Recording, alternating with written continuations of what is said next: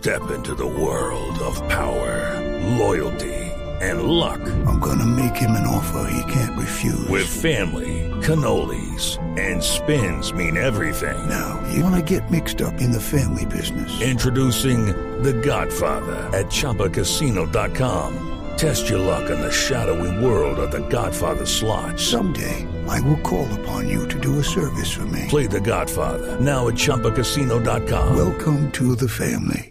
No purchase necessary. VGW Group. Void where prohibited by law. 18 plus. Terms and conditions apply. Momento para nuestra sección.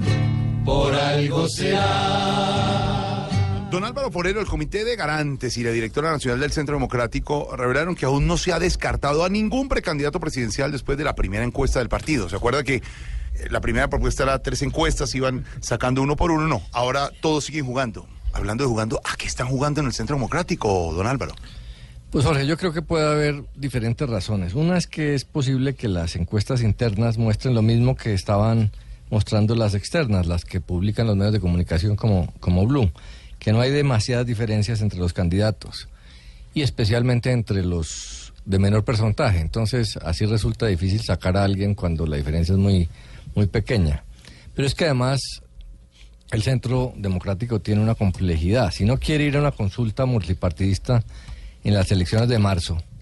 Las encuestas son claves para medir si sus candidatos les va bien frente a Marta Lucía Ramírez.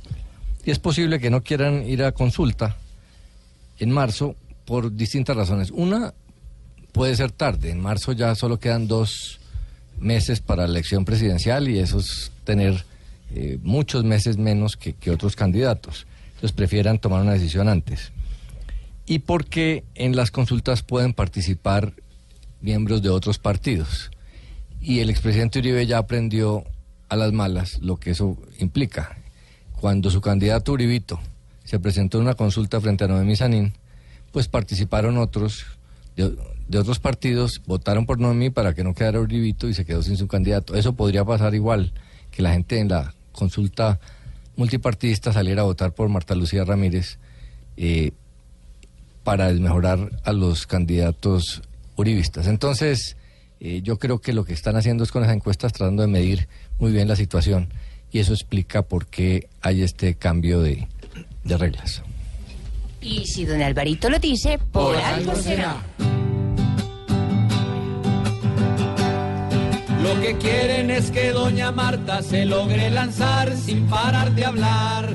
Y Uribe es quien finalmente va a decretar quién sale a mandar. Todos saben que Uribe es quien manda y quien hace temblar los de su solar. Si el que manda es quien porta la banda, por algo será, por algo será, por algo será.